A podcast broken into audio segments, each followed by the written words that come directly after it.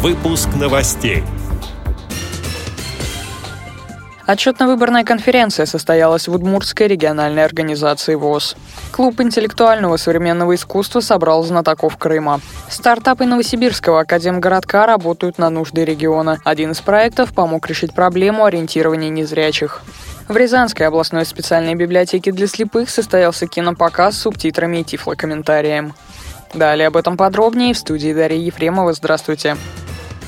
В Ижевске состоялась 30-я отчетно-выборная конференция Удмуртской региональной организации Всероссийского общества слепых. В ней участвовали 46 делегатов из 10 местных организаций ВОЗ. С информацией о работе Центрального управления за прошедшие пять лет выступил полномоченный представитель президента в Приволжском федеральном округе, председатель Татарской региональной организации ВОЗ Владимир Федорин. Он также отметил достойную работу управления Удмуртской региональной и местных организаций ВОЗ. Коллективу вручили благодарность от Министерства социальной и демографии демографической и семейной политики Удмуртии. После дебатов состоялись выборы. По итогам голосования председателем Удмуртской региональной организации ВОЗ вновь избран Анатолий Митюхин, председателем контрольно-ревизионной комиссии Игорь Черницын. Делегатами на 22-й съезд ВОЗ участниками конференции были избраны Анатолий Митюхин и Иван Трофимов. Делегатами конференции было единодушно поддержано предложение по кандидатуре на должность президента ВОЗ Александра Неумывакина.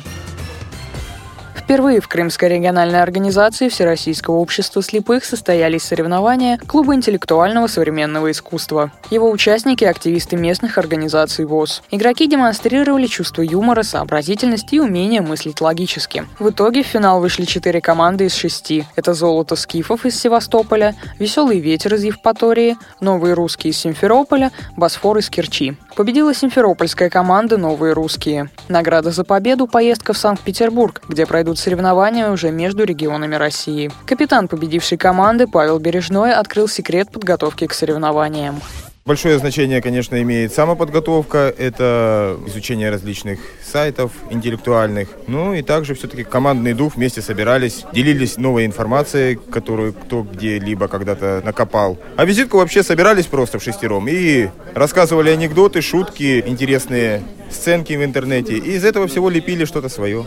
Если в полуфинале мы еще как-то считали свои баллы, что мы где-то немножко впереди всех команд чуть-чуть, то в финале абсолютно цифры не лезли в голову, поэтому думали только о правильных ответах. И было даже подозрение, что мы не идем впереди всех, что мы где-то на втором, на третьем месте, потому что команды все очень хорошо подготовлены. И было сомнение в том, что мы все-таки выиграем.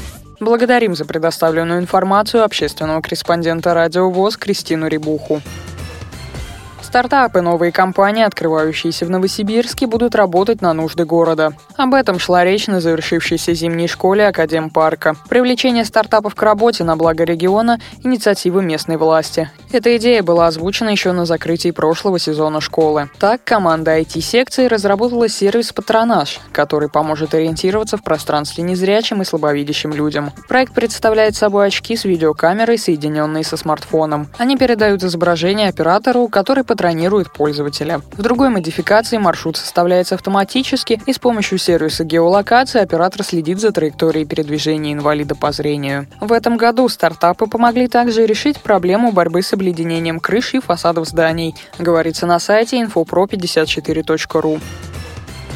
В Рязанской областной специальной библиотеке для слепых в рамках благотворительного проекта состоялся показ фильма с субтитрами и тифлокомментарием «Я хочу, чтобы меня любили». Библиотека продолжает год кино для незрячих и слабовидящих читателей. Цель проекта – обеспечить равный доступ к культуре для условно здоровых зрителей и людей с инвалидностью, сообщает информационное агентство «Медиа Рязань». С этими и другими новостями вы можете познакомиться на сайте Радио ВОЗ. Мы будем рады рассказать о событиях в вашем регионе. Пишите нам по адресу новости собака ру. Всего доброго и до встречи.